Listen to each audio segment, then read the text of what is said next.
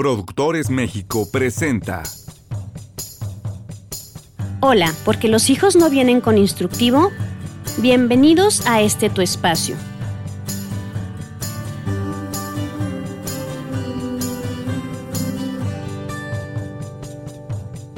El día de hoy vamos a hablar sobre el manejo de las emociones un tema que preocupa a muchas familias, a muchos profesores y en general a toda la sociedad porque sabemos que lo necesitamos, pero poco sabemos cómo hacerlo. La importancia radica en que las emociones son una especie de gasolina para el ser humano. Es decir, durante mucho tiempo hemos puesto atención al desarrollo digamos, de la mente en cuanto a conocimientos, en cuanto al desarrollo académico. Y los papás estamos muy preocupados porque sepan leer lo más chiquitos posible, que sepan sumar y restar en segundo de kinder, que hablen tres idiomas, es decir, que tengan una currícula con la que nosotros pensamos que, que les va a ir pues muy bien en la vida. Entonces nos hemos enfocado tanto a esto que se nos ha olvidado que el motorcito que nos va a mover pues son las emociones. Y al no educarlas, al no enseñarle a nuestros hijos cómo poderlas manejar, es entonces que encontramos a muchos niños, a muchos adolescentes, a muchos jóvenes que tienen un coeficiente intelectual en la parte cognitiva, obviamente, pues normal o superior o muy superior, pero que tienen una gran dificultad para poder controlar su enojo, para poder modular su tristeza. Y algo que nos preocupa mucho es que cuando las emociones empiezan a salir de control, obviamente existen conflictos, pero también se van, por así decirlo, eh, como complicando tanto, como si se estuvieran echando a perder, como, como, no sé, hagan de cuenta, ahorita me estoy imaginando así como si se estuvieran pudriendo, de forma que las emociones empiezan a enfermar al ser humano. Eh, empiezan a enfermar la mente, la mente empieza a tener pensamientos pues muy desagradables, muy autodestructivos, muy destructivos y yo miro a los chicos con mucho dolor, con, con mucho miedo, el que ya no pueden poner de pronto un, un alto a estos pensamientos de tanta destrucción o autodestrucción. Entonces, me parece que es un buen momento para hacer un alto y revisar qué tanto estamos trabajando en el tema de las emociones. Em, para hablar de, de, este tema, estaba yo pensando en la película de Intensamente. Me encanta la película, se les recomiendo para todos los que no la han visto, porque queda muy claro cómo vamos viendo a una niña, una niña que, está muy contenta, que va teniendo un sano desarrollo, que mm, se lleva muy bien con sus papás, que ríe mucho, que juega, que a veces llora, pero después se pone contenta. Y de pronto empieza a llegar la pubertad, empiezan a suceder varias cosas, tienen que cambiar de, de residencia, ella pierde a sus amigos obviamente por el cambio de residencia, ella está cambiando internamente, los papás también viven cierta tensión, llegan a una casa nueva, todo se junta y entonces la niña deja de sonreír, la niña empieza a molestarse y sucede algo muy, muy importante que es el mensaje de esta película. De pronto la, la niña, ya adolescente, se queda como un estado plano donde pareciera que ya no siente nada, sino de pronto mucho coraje o mucha tristeza y se empieza a destruir todo lo vivido, ¿no? Ahí vienen las islas, por ejemplo, de la familia, de los amigos, de la diversión y todo empieza a caer, los papás no entienden qué es lo que está sucediendo porque los papás quieren que su hija sonría, los papás quieren a la niña alegre, los papás quieren la familia que tenía armonía. Y la realidad es que algo está sucediendo y que mientras más se estaba forzando a, la chica a que pudiera sonreír, ella más se enojaba, más se ponía triste y llegaba el momento en que no sabía qué hacer con su persona. Eh, el mensaje de esta película es que todas las emociones son muy importantes, no solamente la alegría. Entonces cuando los papás eh, nos preocupamos mucho porque un hijo está triste o porque está enojado, no sabemos qué hacer, Entonces es como forzarlos a que tienen que estar bien y empieza a haber como una tensión bastante fuerte, ¿no? Entonces, en esta película nosotros vemos cómo la cabecita de la niña está regida por varias emociones, que serían como las emociones básicas, ¿no?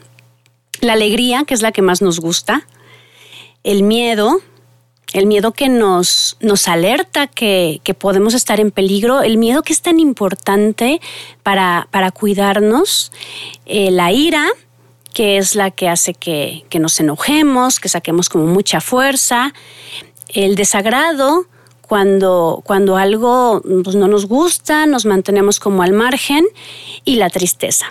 La tristeza que, híjole, me parece que es la, la emoción que nadie quisiera sentir, la más difícil de manejar en nosotros como papás y de contener con nuestros hijos. Entonces, si se fijan, todas estas emociones tienen un sentido. De pronto, eh, cuando escucho que, los papás dicen, nosotros queremos que nuestros hijos sean felices, ¿no? Siempre felices. Si, si felicidad es igual a alegría, tenemos un grave problema. Porque una persona que está eternamente alegre es una persona que está conteniendo muchas cosas porque es imposible. Es decir, sí se puede ver la vida de manera positiva, mas dentro del positivismo puede haber tristeza, puede haber enojo, puede haber desagrado, puede haber miedo, eh, pero con un sentido positivo, ¿no? Más la alegría permanente, la verdad sí es de preocupar bastante. Y eh, los papás también, además de querer la alegría permanente, queremos que no haya tristeza, que nuestros hijos no les duela, que no se caigan, que no se frustren, que no lloren. Esto es porque nos han contado una historia de que el dolor es malo, ¿no? y que si nosotros tuvimos que vivir tantas caídas y tantas situaciones dolorosas y no nos gustaron, entonces ¿por qué no habríamos de evitarlo nuestros hijos? El asunto es que la tristeza tiene que ver con las pérdidas. Y si algo es cierto en el mundo y de lo que estamos seguros, es de que la gente muere y de que la gente cambia y de que no puede haber nada permanente por siempre. Entonces, la tristeza se tiene que vivir pues cuando se cambian de escuela, cuando se enojan con los papás, cuando les rompen un juguete, cuando no tienen lo que quieren, cuando termina una relación de noviazgo, em, cuando hay alguna desilusión. Y miren, yo he escuchado en, en, los adolescentes en consulta cada vez más frecuente que dicen, es que Moni, o sea, me siento muy triste y yo no me quiero sentir triste platicando, por ejemplo, del término de una relación, ¿no? En, los adolescentes. Es quítame esto, o sea, quítame esta tristeza porque no puedo con ella. Híjole, ¿cómo fue que aprendieron eso? Digo, obviamente a nadie nos gusta sentir la tristeza, pero teníamos como varias frases que, que decían, por ejemplo, el tiempo lo cura todo, ¿no? O dale tiempo al tiempo. Y efectivamente el tiempo también va acomodando varias cosas, pero el sentimiento se tiene que sentir. Eh, una palabra que nos podían decir cuando estábamos tristes o cuando había algo que no nos gustaba era pues aguántate, ¿no? Entonces esta, esta palabra tal vez se oiga como, como muy dura, como poco empática, pero es la realidad. O sea, cuando nosotros tenemos algo, tenemos que aguantarlo hasta que lo podamos manejar de una manera distinta o hasta que pase. ¿Qué sucede con los chicos cuando les decimos, que todo tendría que estar bien y que no pueden sentir tristeza. Entonces se asustan. Se asustan porque, porque cuando ellos ya van creciendo y ya los papás no pueden protegerlos de que no les pase nada, porque ya empiezan a ver como otros, pues otros eh, factores ambientales, amigos, las relaciones de pareja, em, las relaciones con los maestros, etc. Eh, cuando, cuando viven algo, se los prometo que, me miran como diciendo, ¿qué es esto, Moni? O sea, yo no me quiero sentir así, quítamelo, por favor. Porque no hubo como la tolerancia, ¿saben? La tolerancia a la tristeza, la tolerancia al dolor. Y, y lo que más me preocupa, y nos preocupa ahora a todos los psicólogos que trabajamos con, con adolescentes, incluso ya niños, es que la respuesta es mejor me muero. O sea, como no puedo tolerar esto, que me quema por adentro, esto tan desagradable, quiero desconectarlo. Entonces lo voy a desconectar tomándome unas pastillas, que se, se usa cada vez más, o lo voy a desconectar de verdad intentando morirme. Todo porque no se les enseñó que era parte de la vida. Todo porque no se les ayudó a poder reconocer ese sentimiento, decir, sí estás triste, ¿no? Cuando, cuando un niño se cae, cuando se pega con algo, ya ven que existen varias reacciones automáticas que tenemos los papás y las venimos arrastrando, ¿no? Una es que el niño se cae y entonces le echamos la culpa al piso, o le echamos la culpa al juguete, o le echamos la culpa a la mesa y decimos tonta mesa, ¿no? Porque el niño se cayó. Otra reacción es que cuando el niño se cae, luego, luego lo levantamos para poderlo consolar y no llores, no llores, no llores, no llores, ¿no? O cuando al niño le pasa algo y, y llora y te dices que me duele, entonces, no, no, no te duele, ¿no? Cuando también nosotros tendríamos que saber leer, dependiendo de nuestro hijo, si es alguien que exagera las cosas y entonces ayudarlo que pueda graduar su dolor, o si de verdad le duele. Entonces, la reacción inmediata de los padres tendría que ser, si es cierto, te duele. Si es cierto, estás triste, te dolió. Tú te caíste, tú no te fijaste, levántate levántate y ven, llora. Y entonces podemos abrazar y podemos consolar a, nuestro hijo y a decir, llora, llora. Nada más que aquí viene un tema, ¿no? Cuando el niño se desborda en el llanto, entonces hay que ayudarlo a que lo pueda regular, que es también una situación que estamos viendo con los adolescentes. Se desbordan en el sentimiento y entonces es un llanto dramático, incluso no necesariamente un llanto externo, sino un llanto interno dramático, donde no pueden poner un alto. Entonces yo me acuerdo perfecto de una terapeuta que me, que me decía, consuélate. ¿No? Cuando yo también lloraba por alguna situación muy dolorosa y no me dejaba llorar tanto y me decía, ok, sí, sí, sí te duele, pero consuélate, Mónica, ¿no? Y esa palabra de consuélate es como, a ver, tómate a ti en tus brazos, ¿no? Toma el control de esto y disminuye el llanto, ¿no? Disminuye eh, lo que estás haciendo que, que, está, con lo que estás manifestando la tristeza, ¿no? Entonces con, con los niños chiquitos es, ok, llora, pero vamos calmando, ¿no? O sea, vamos calmando a, nuestro niño, vamos a decirle, a ver, vete calmando, respira, y entonces el niño puede empezar así como a hacer pucheros, ¿no? Así como cuando cambia el llanto, así de, así. Entonces, a ver, vete calmando. Y ya que se pueda calmar, entonces podemos hablar. Esa, eso que, les estoy diciendo en este momento es, es la manera en que constantemente tendríamos que estarlo haciendo para que después la persona lo pueda hacer a sí misma. Es decir, ya nosotros adultos nos pasa algo, nos sentimos muy tristes, y que nosotros podamos decirnos a nosotros mismos, si estás triste, claro, estás triste, esto que pasaste es muy doloroso, tienes derecho a llorar, llora. Yo le digo a mis pacientes, ok, llora mucho, mucho, mucho, mucho. Si quieres, un día lloras y pones un letrero que dice no molestar, pero tiene que haber una deadline, ¿no? Tiene que haber una, un límite donde tú digas hasta aquí, porque si no, el llanto se vuelve interminable, ¿no? Claro que cuando se trata de una depresión, obviamente es una intervención distinta.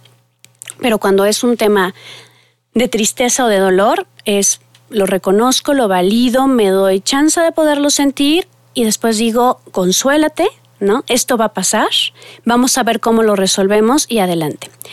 Cuando los padres hacemos las cosas al revés, y es decir, el niño se cae, primero lo sermoneamos, después lo regañamos y probablemente al final le digamos, deja de llorar. Si se fijan cómo está todo chueco?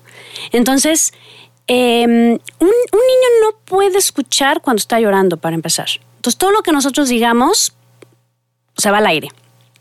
Y como no nos está escuchando, nos vamos a enojar, ¿no?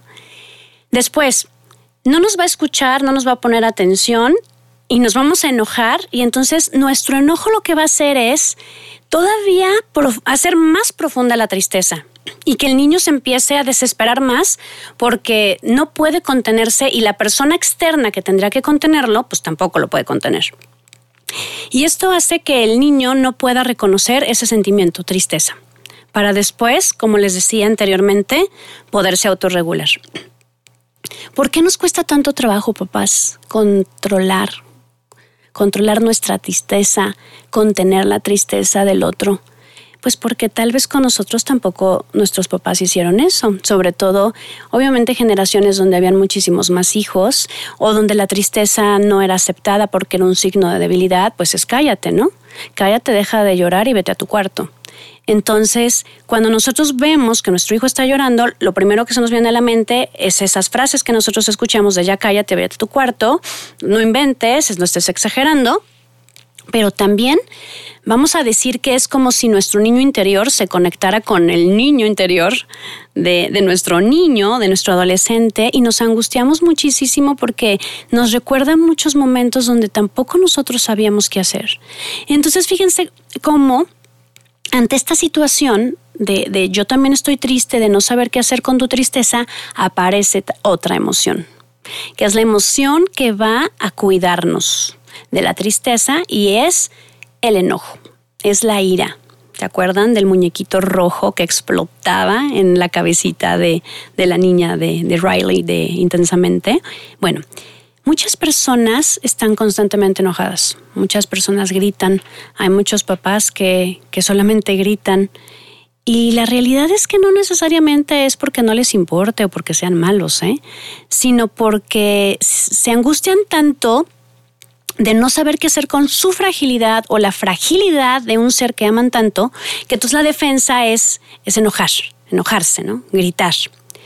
Por eso es tan importante, papás, que nosotros podamos aprender como a monitorearnos cuando estamos en, interacción con nuestros hijos para ver cómo estamos, ¿no? Es decir, si ellos están tristes, pues saber lo que tenemos que hacer, que es lo que les dije anteriormente. Pero en cuanto empiece a salir nuestro enojo, o sea, cuando sintamos así como el muñeco rojo, que todo se empieza a encender, en ese momento, así como a los niños se les dice tiempo fuera, es decir, retírate a un espacio donde puedas controlarte, donde puedas respirar y luego hablamos, pues nosotros también. Entonces yo les sugiero a los papás que nuestro tiempo fuera sea ir al baño, ¿no? Espérame porque voy al baño. Es lo que siempre se me ha ocurrido, no sé por qué. Tal vez porque está muy clara la justificación, en lugar de voy a mi cuarto y ahorita vengo, pero también se puede hacer. El, el tema es, si yo me estoy saliendo de control, me alejo y digo, es ahorita regreso. ¿No? Si estamos enojados, es ahorita regreso. En cinco minutos hablamos, ¿no? Cuando estamos regañando.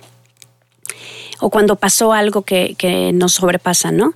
Nos vamos, respiramos, nos damos cuenta qué es lo que me está pasando y pensamos qué es lo que vamos a decir.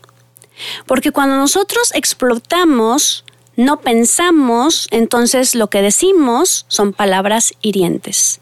Ahí es donde aparecen los golpes de furia, ahí es donde aparecen palabras que no se deberían de decir, ya sea porque sean groserías o porque sean palabras que lastiman. Y la realidad es que saben, algo que, que yo he aprendido con mis pacientes, y les voy a contar como ahorita un ejemplo, es lo siguiente. Una vez un papá, un papá me decía, un mm, papá de un adolescente, que bueno, él se enojaba mucho y entonces apretaba los puños y, sentía que se le salían los ojos y no podía controlar la furia y constantemente eh, les gritaba a sus hijas cosas muy feas y las golpeaba. Entonces, pues obviamente las hijas le tenían miedo al padre y las hijas decían que su papá era muy malo y yo sabía que había algo más por ahí, ¿no? Entonces, platicando con él, me cuento una escena Em, que voy a modificar un poco, pero bueno, sería como una escena constante en muchas personas, y es que él hace algo que, no debía de haber hecho. Y entonces eh, su mamá lo persigue, no sé si ustedes hicieron lo mismo de correr alrededor de la mesa del comedor para que no nos alcanzaran y era lo peor que uno podía hacer porque los padres se enojaban más. Entonces lo empieza, lo empieza a corretear hasta que lo agarra. Eh, él tenía 10 años y entonces la mamá agarra un látigo y le empieza a pegar. Y el hijo eh, como en una forma de defenderse, dice, pues no me duele, no me duele, no me duele. No sé si también alguno de ustedes hizo eso, como, como una defensa. La mamá le seguía pegando y me decía, ¿ves? O sea, por eso no la soporto, Moni, por eso, porque mira lo que me hacían, ¿no? Y lo decía con muchísimo dolor. Entonces van varias personas, sobre todo hombres, con los que les digo, a ver, cuéntame la historia. ¿no? Y entonces me empiezan a contar la historia y, y llega el momento donde va a iniciar la agresión. Le dije, alto, alto el relato. Y continúo yo narrando. Entonces, en ese momento se detiene la escena, tu mamá tiene el látigo en la mano, tú estás volteando hacia abajo, lleno de miedo, y llego yo. Y miro a tu mamá y le digo, ¿en verdad quieres hacerlo? ¿En verdad quieres lastimar a tu hijo? ¿En verdad quieres azotarlo? ¿O es que estás desesperada? Y entonces mi paciente empezó a llorar. Mi paciente de 50 años empezó a llorar. Y me decía, es que seguramente no lo quería hacer, Moni, así como yo jamás he querido golpear a mis hijas. En repetidas ocasiones he hecho este ejercicio y efectivamente em, los padres nos salimos de control porque no nos enseñaron cómo manejar nuestro enojo. Los padres nos sentimos muy angustiados de no hacer las cosas bien. Nos duele mucho y el recurso que encontramos es el golpe. Es, decir, una palabra que no queríamos decir. Entonces, mm, y fíjense, para, para continuar con, con, esta narración, le, le dejo de tarea a este señor. Le dije, mira, vas a ir a visitar a tu mamá y lo único que vas a hacer es que la vas a mirar a los ojos y le vas a decir, mamá, gracias. Gracias por todo. Por todo. Y entonces, pues claro que no lo quería hacer. Yo creo que muchos de ustedes también tendrían la misma reacción, ¿no? Va él a ver a su mamá, lo hace, y a los dos meses más o menos va la mamá ahí a, mi institución. Me tocó a mí abrir la puerta, la saludo y me dice, disculpe, ¿es usted la terapeuta de mi hijo? Y yo, oh Dios. Le digo, sí, yo soy. Me mira a los ojos, me toma de las manos y me dice, muchas gracias, llorando. ¿Por qué? Porque no quería ella haber lastimado a su hijo. Y estaba muy agradecida porque había tenido la oportunidad de poderse reconciliar con él. Hemos hecho esto en muchísimas terapias con muchísimas familias em, cuando podemos llegar al corazón de papá y mamá, ¿no? Al corazón lastimado de papá y mamá. Porque miren, cuando nuestro corazón está lastimado y nuestros hijos hacen algo que nos preocupa, que nos duele, que nos enoja, es como si tocaran nuestra herida del corazón lastimado. Entonces, cuando a ustedes les tocan una herida, no les importa quién sea la persona, le dan una patada seguramente, ¿no? O sea, cuando están en el hospital y los van a coser o lo que sea, pues no te importa nada y pateas. Entonces, de ahí la importancia de que los papás podamos tener nuestras heridas con cicatriz, ¿no? Porque tienen que haber cicatrices, ¿saben? Así como se dice de, de una costumbre oriental donde cuando una vasija de porcelana se rompe, eh, es muy importante que se vea este, que estaba rota y entonces le ponen como un pegamento dorado, ¿no? Y es el recuerdo de que se rompió y se reconstruyó. Entonces, nosotros también no podemos borrar las heridas, papás, jamás. Nosotros necesitamos aprender de las heridas, aprender que esas heridas las tuvimos pues porque nuestros padres hicieron lo que pudieron o porque la vida nos tenía que poner cierta situación para que entonces nosotros pudiéramos crecer, pudiéramos sanar y entonces eh, poder hacer algo diferente con nuestros hijos. Entonces, si se dan cuenta, ya hablamos ahorita de la tristeza y del enojo, que serían como, como las emociones que más nos sacan de control. Pero bueno, voy a hablar de las otras, eh, tal vez de menos ejemplos, pero por ejemplo el miedo. ¿No? El miedo también lo tenemos que vivir. A mí me, me dicen las personas cuando les doy clases de oratoria, es que no quiero sentir miedo. Les digo, a ver, yo tengo 23 años dando conferencias y cada vez que voy a entrar a un escenario me da miedo. Me da miedo porque no sé a qué me voy a enfrentar, por la responsabilidad que implica a veces a mí me da risa, después de tantos años de dar conferencia, que me paro en un escenario y tiemblo, ¿no? Pues ¿Por qué tiemblo? Si, lo sé hacer, ¿no? Pues tiemblo porque hay algo que está pasando en el ambiente que, que lo siento como una amenaza, ¿no? Como por ejemplo ahora dar conferencias con los adolescentes, ya tiemblo cada vez más, porque, porque como sus emociones están un poco fuera de control, digamos que, que para los conferencistas está siendo muy fuerte y para los maestros también el poder estar frente a los adolescentes. Entonces, me da miedo, pero también me da miedo equivocarme con mis hijas. También me da miedo manejar en la noche. También me da miedo pasar por una zona oscura. Y entonces el miedo lo tenemos que dejar que salga porque nos va a cuidar. El asunto, papás, es nuevamente, que el miedo no desborde. Entonces nuestros hijos se van a sentir con la posibilidad de tener más seguridad ante situaciones de miedo cuando nosotros los enseñamos a resolver. ¿No? No cuando nosotros les resolvimos las cosas y no los ayudamos a que ellos se enfrenten. Desde pequeñitos, cuando ellos están viviendo una situación que es como más difícil, hay que darles recursos para enfrentarlo y estar acompañándolos poco a poco para que sientan que ahí no está, está nuestra presencia, pero que ellos van a animarse a hacer ciertas cosas. Eh, en, torno a esto del miedo, también quiero decirles un tema que después lo vamos a hablar y es que nuestros chicos están viviendo demasiados miedos por la información a la que están siendo expuestos.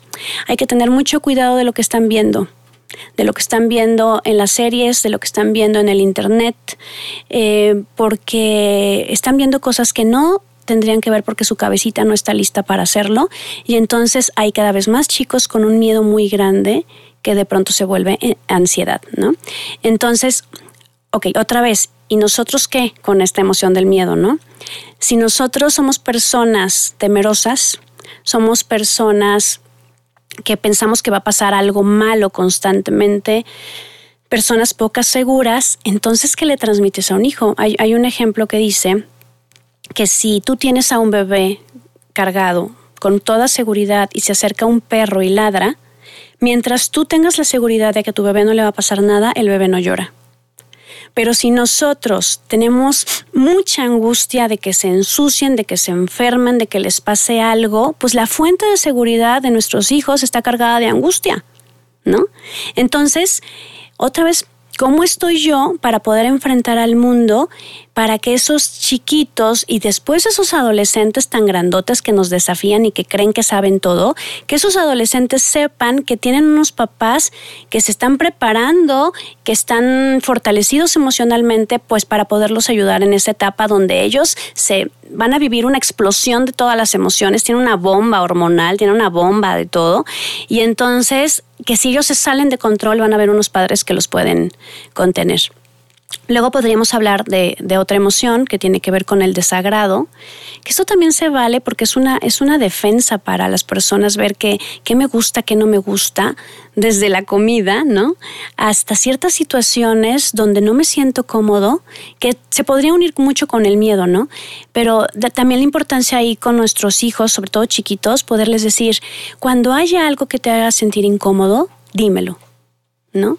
vamos platicándolo, sobre todo en el tema de la prevención del abuso sexual, ¿no? Cuando a ti no te guste cómo te abrazan, cuando a ti no te guste cómo te miran, entonces dímelo para poderlo platicar. Y vamos otra vez a los papás. Eh, ¿Cómo sería nosotros vivir el, el desagrado, no? Pues cuando todo nos molesta, cuando todo no le encontramos pero, cuando todo lo sentimos amenazante, cuando, cuando no estamos satisfechos con las cosas, entonces también en lugar de ser solamente una defensa, se vuelve un estilo de vida, donde nos volvemos como bastante negativos, en lugar de poder encontrar también las cosas positivas.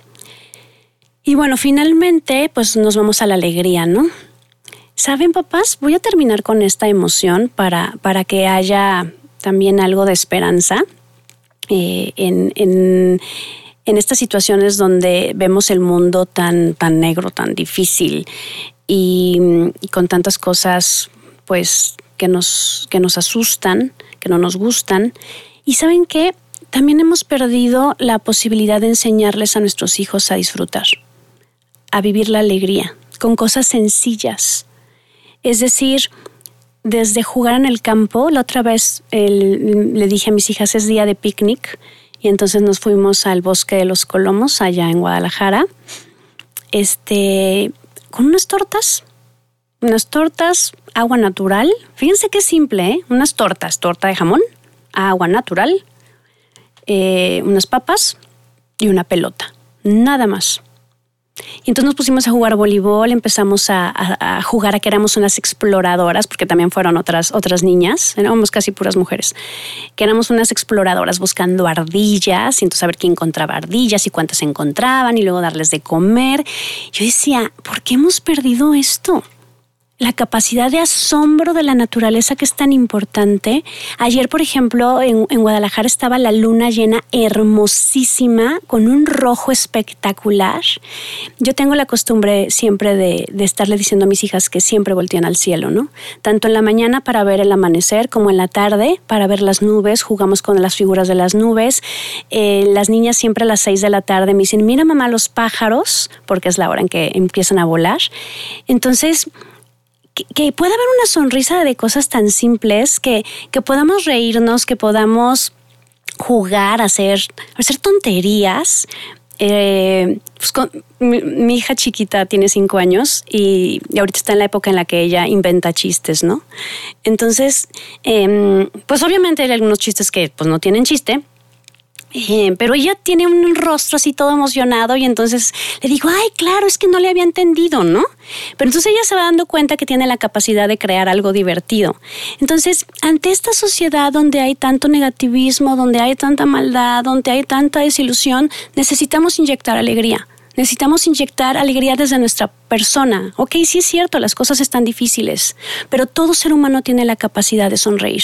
Todo ser humano tiene la capacidad de crear. Y saben qué, papás, como no estamos enseñando a nuestros hijos a disfrutar, a divertirse y solamente está la tableta enfrente de ellos, em, digamos que juguetes que ya está todo armado, la convivencia eh, no tan cercana de mirada a mirada, eh, como no saben desarrollarlo por sí mismos, luego viene el tema de las adicciones, ¿no? Hay muchos adolescentes que, que me dicen, ¿a qué voy a una fiesta si no voy a tomar money? Y yo les digo, ¿a bailar? Eh, pues a conocer a alguien, a ligar, a platicar. No. Si yo no tomo, no voy a la fiesta, porque solamente con alcohol me siento feliz. Solamente con alcohol puedo disfrutar. Y también estamos transmitiendo ese mensaje cuando la realidad es que la dopamina y las endorfinas y muchas otras sustancias químicas que nos hacen sentir placer están dentro de nosotros. Entonces es un gran reto de que no solamente nos quedemos con desear la alegría permanente en nuestros hijos, sino de enseñarles a disfrutar los momentos. Eh, yo he visto como la felicidad con otra definición. La felicidad es vivir todos los estados de ánimo, todos, de manera gradual, de manera proporcionada, porque finalmente también la tristeza se puede disfrutar. En la película eh, lo que sucede al final es que Alegría se da cuenta de que Alegría no existiría si no hubiera habido tristeza antes. Entonces todas las emociones son buenas. Eh, las emociones eh, son lo primero que nace del ser humano están en el cerebro primitivo del ser humano, por eso son la gasolina.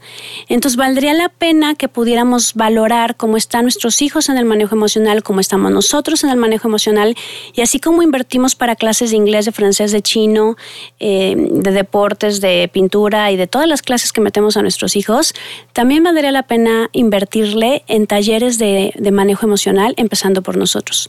Porque la realidad es que si nosotros aprendiéramos a hacerlo, se lo podríamos enseñar a nuestros hijos.